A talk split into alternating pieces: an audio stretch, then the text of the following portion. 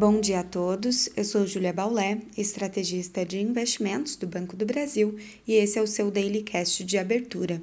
Hoje é quarta-feira, dia 9 de junho de 2021 e nos Estados Unidos os futuros seguem perto da estabilidade e sem direção única, enquanto as bolsas na Europa apresentam queda leve. Apesar da falta de catalisadores específicos, os juros dos treasuries longos recuam e o dólar cai ante suas principais divisas e ante a maioria das divisas emergentes, indicando ausência de aversão a risco.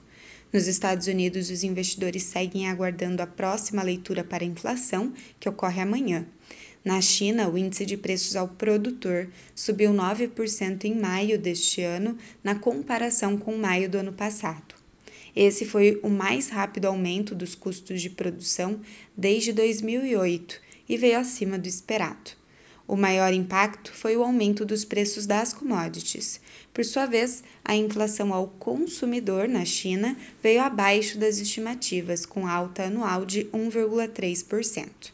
O petróleo sobe hoje, influenciado pelos estoques nos Estados Unidos menores que o consenso. O minério de ferro também subia na China. No Brasil, o Ibovespa interrompeu a sequência de oito altas seguidas e fechou em queda de 0,76%, encerrando o pregão aos 129.787 pontos.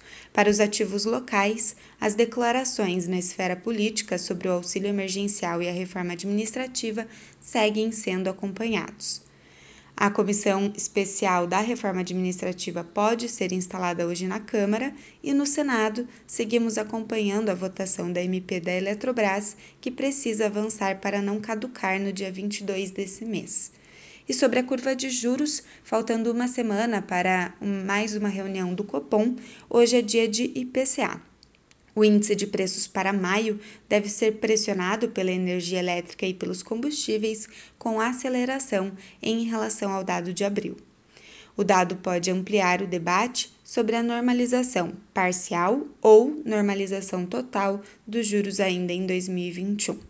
Um bom dia a todos e até a próxima!